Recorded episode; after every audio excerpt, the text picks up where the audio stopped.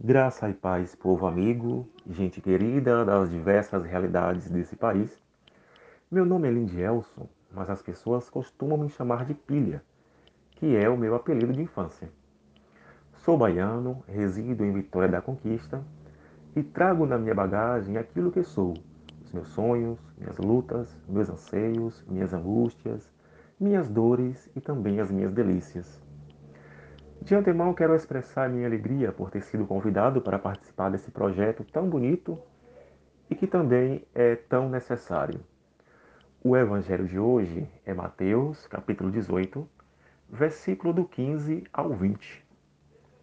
Nesse texto, Cristo nos chama a atenção para as nossas relações interpessoais e a forma na qual a gente lida com as adversidades dentro da igreja. Aqui, com a igreja, a gente pode entender a nossa comunidade eclesial e também a nossa comunidade social, o meio em que a gente vive e tem as nossas relações. O texto ele inicia com Jesus orientando a acolher no diálogo um irmão que veio a pecar contra nós ou que porventura cometeu algum erro e essa pessoa precisa de ajuda para não permanecer errando ou permanecer no pecado. Para Cristo, o princípio dessa correção é o diálogo. É na conversa que se procura, que se busca e que se encontra resoluções de crises. Não adianta punir sem antes tentar conhecer, reeducar e fazer com que a pessoa entenda onde errou. Isso sem fazer grandes escândalos ou alguns alardes ou qualquer outra forma de exposição.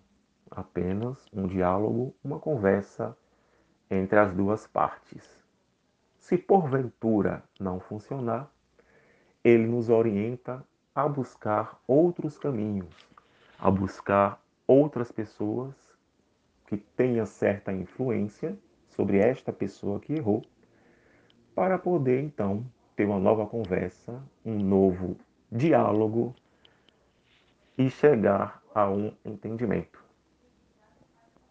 É nesse diálogo que se faz necessário o exercício da escuta, a escuta, ela é fundamental para a resolução de conflitos.